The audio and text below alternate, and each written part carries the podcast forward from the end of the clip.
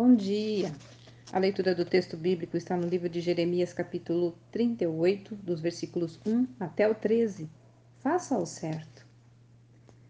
Com frequência, fazer o que é certo não é tarefa fácil, mas árdua, precisando de determinação e princípios de vida bem definidos.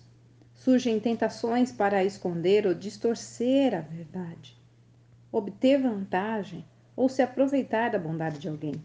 Alia-se a elas nosso desejo de conforto e bem-estar, e a oportunidade pode parecer irrecusável.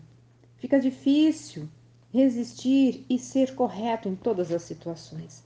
Isso pode custar algo como ser excluído do grupo, ser chamado de chato ou até ser perseguido no ambiente de trabalho ou dentro da própria família.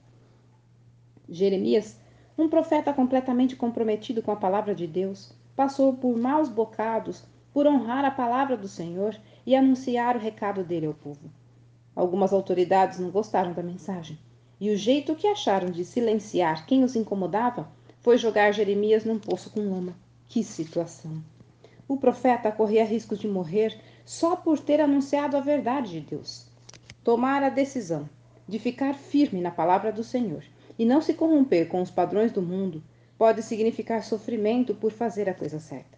Muitas vezes você pode acabar na lama ou ser injustiçado por causa disso. Mas a boa notícia é que nada foge da soberania de Deus e ele a tudo vê. No caso de Jeremias, o Senhor providenciou alguém que viu seu problema, intercedeu por ele junto ao rei e conseguiu tirá-lo dessa situação tão complicada. O profeta não recebeu pedidos de desculpa nem foi reconhecido, mas ao menos sua vida foi poupada.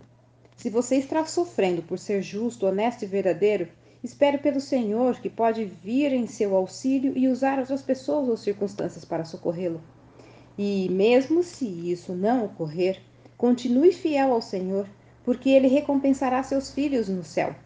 Se for da vontade de Deus que soframos, é melhor que seja por fazer o bem do que por fazer o mal.